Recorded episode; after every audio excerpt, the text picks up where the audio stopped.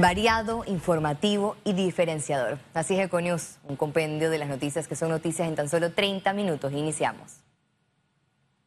El Gobierno Nacional promulgó este jueves el decreto que autoriza la reactivación de más actividades económicas y movilización de personas. A continuación, el detalle. Continuando con el cronograma de apertura, el próximo lunes 12 de octubre podrán retomar operaciones, hoteles, moteles, hostales rurales, sitios de hospedaje y servicios complementarios. Del sector turismo y entretenimiento se permitirán actividades turísticas, transporte no esencial, industrias creativas y culturales, academias de música, arte y danza, bibliotecas, teatros, museos y galerías y sitios turísticos de estructuras cerradas. Todos los anteriores al 50% de su capacidad y las piscinas a 25%. Además, agregaron los juegos de suerte y azar, venta de chances y billetes de lotería y salas de juego. Otro rubro que ya se había anunciado es la apertura de los vuelos internacionales. Y precisamente una de las reaperturas más esperadas son los hoteles. Aquí le mostramos los protocolos aplicados. La Asociación Panameña de Hoteles informó que solo el 32% abrirá en octubre. Ya para diciembre, eh, si aumenta un poquito más, a un 36% adicional al 32%, o sea que se espera para iniciar el año 2021 el 60%. Econews realizó un recorrido por los hoteles Sheraton y Alof.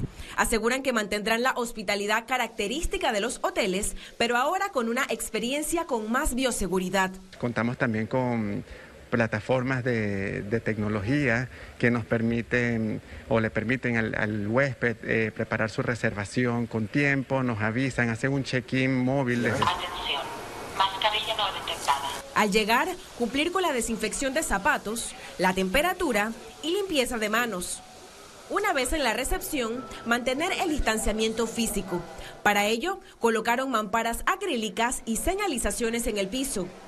El cliente tendrá la opción de una aplicación con una llave digital para abrir habitación y usar elevadores sin contacto. También al momento de hacer las transacciones con pagos de tarjeta buscamos que sea también con el menor contacto y en el caso que haya un contacto, bueno, con la desinfección de los, de los aparatos que estamos utilizando. Lo más probable es que hayan varios servicios todavía limitados. Hay hoteles que no van a dar todos los servicios en sus restaurantes, algunos solo desayuno, otros desayuno y almuerzo sin servicio de cena. Según una encuesta, reactivarán alrededor de 40% de contratos por hotel y esperan ser incluidos en la moratoria de servicios públicos. Nuestros hoteles no fueron incluidos en esa extensión de moratoria y que definitivamente sí, sí, sí es un costo de operar importante. Ciara Morris, Econews. El Ministerio de Salud confirmó este jueves que se mantendrá la cuarentena los días domingo en la provincia de Panamá. En la ciudad capital, eh, bueno, la provincia de Panamá se mantiene entonces toque de queda de lunes a viernes, 11 de la noche, 5 de la mañana. Sábado, 11 de la noche hasta el domingo, 5 de la mañana. Se mantiene la cuarentena de domingo. Así es en, eh, en la provincia de Panamá. La tasa de positividad de pruebas COVID-19 cayó a 12.9% este jueves. Veamos en detalle las cifras del reporte epidemiológico del MINSA. El reporte epidemiológico de este jueves totalizó 118.054 casos acumulados de COVID-19.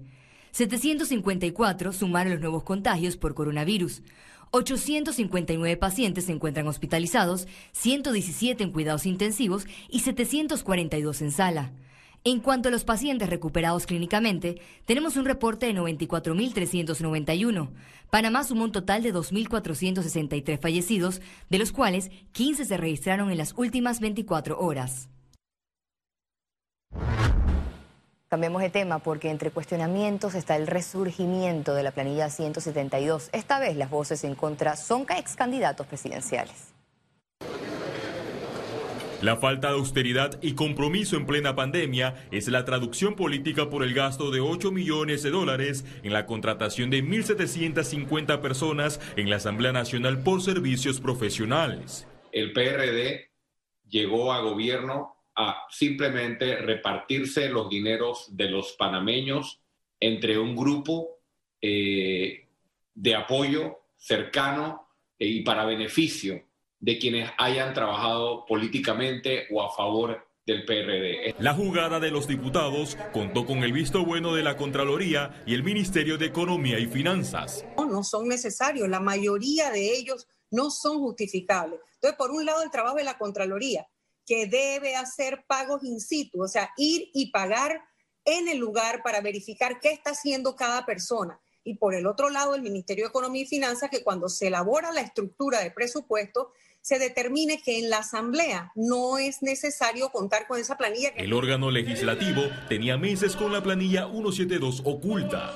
Incrementa la planilla, sigue todo lo que nosotros sabemos que se puede recortar, pero que por clientelismo político del partido de gobierno no se hacen los recortes. Los contratados por el legislativo no tienen funciones específicas de trabajo.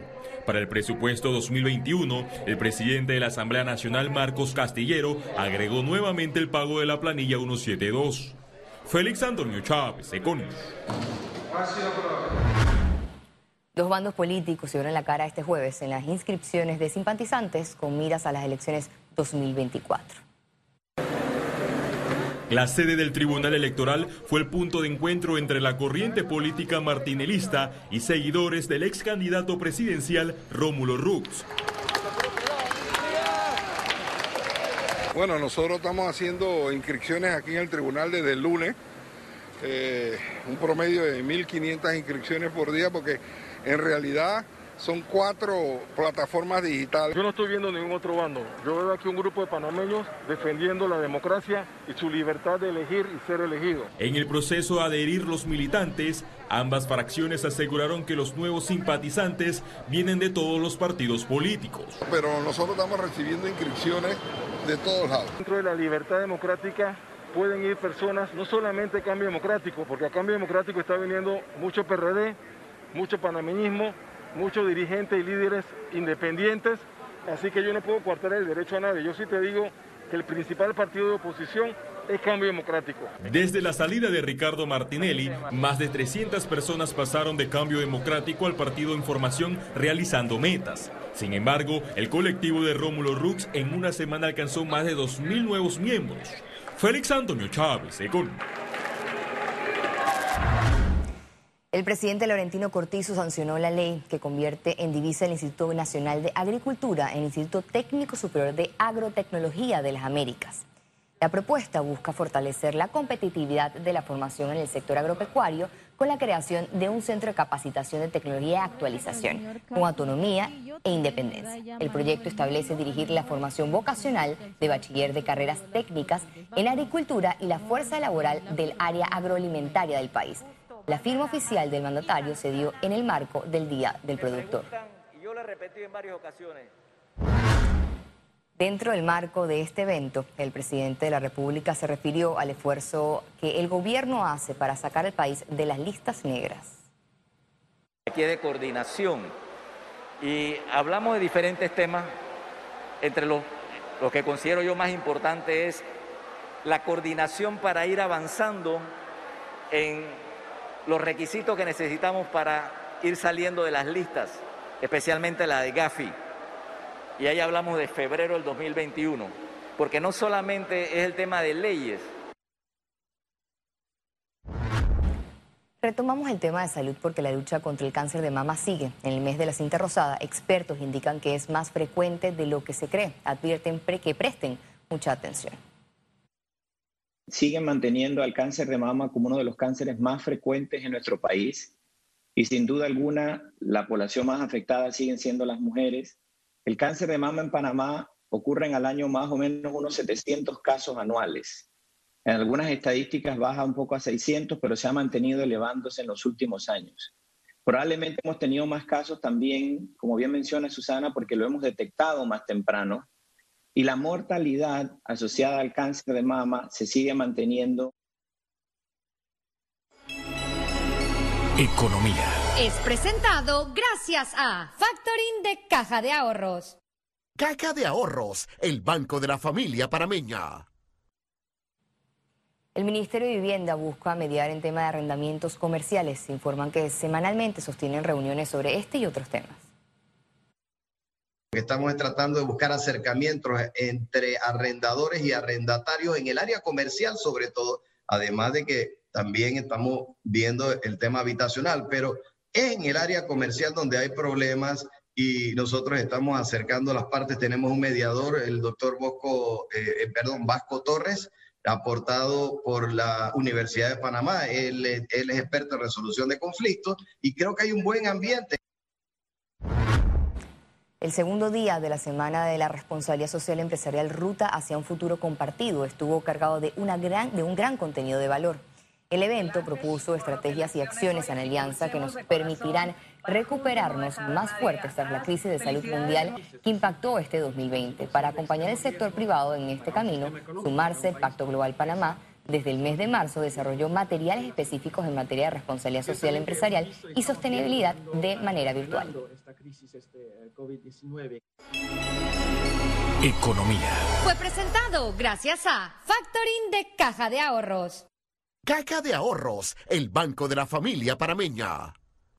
Al regreso, internacionales y recuerde si no tiene la oportunidad de vernos en pantalla, puede hacerlo en vivo desde su celular a través de una aplicación destinada a su comodidad. Es Cable Onda Go, solo descárgala y listo, ya venimos. Quédese con nosotros.